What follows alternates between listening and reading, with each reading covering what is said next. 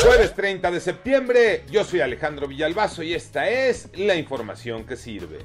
Incendio en el Baby O de la discoteca más reconocida de México, solo quedó el cascarón.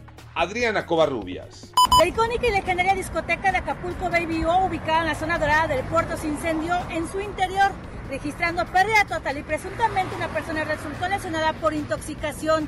El director de bomberos del municipio de Acapulco, Guillermo Villanueva, dijo que debido a que había mucho material combustible, el fuego se propagó rápido y se quemó todo lo que había en su interior. COVID-19 los números. Pepe Toño Morales.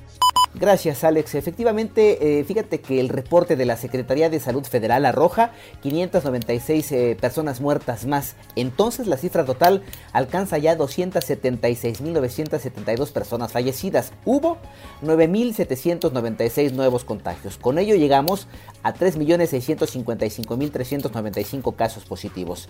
De acuerdo con un ranking realizado por la empresa Bloomberg, México se encuentra en el lugar 33 de los peores países en el manejo de la pandemia. Imagínate nada más, son 53 naciones evaluadas y nosotros no calificamos bien en personas vacunadas, medidas sanitarias y tampoco en contención del virus. La pandemia sigue, hay que seguir cuidándonos. Cuarto técnico cesado, Tocayo Cervantes. Así es, Tocayo, y ya se habían tardado.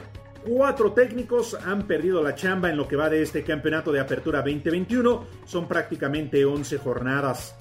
Hay que recordar que el hilo se rompe por lo más delgado. Es más fácil correr a un técnico que a 22 futbolistas. Y muchos de ellos por eso les tienden la cama. El primero de ellos fue Héctor El Piti Altamirano con los Gallos Blancos del Querétaro.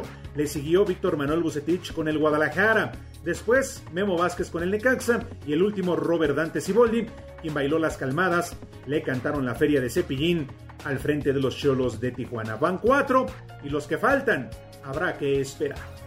Yo soy Alejandro Villalbazo, nos escuchamos como todos los días de 6 a 10 de la mañana, 88.9 y en digital a través de iHeartRadio. Pásenla bien, muy bien, donde quiera que estén.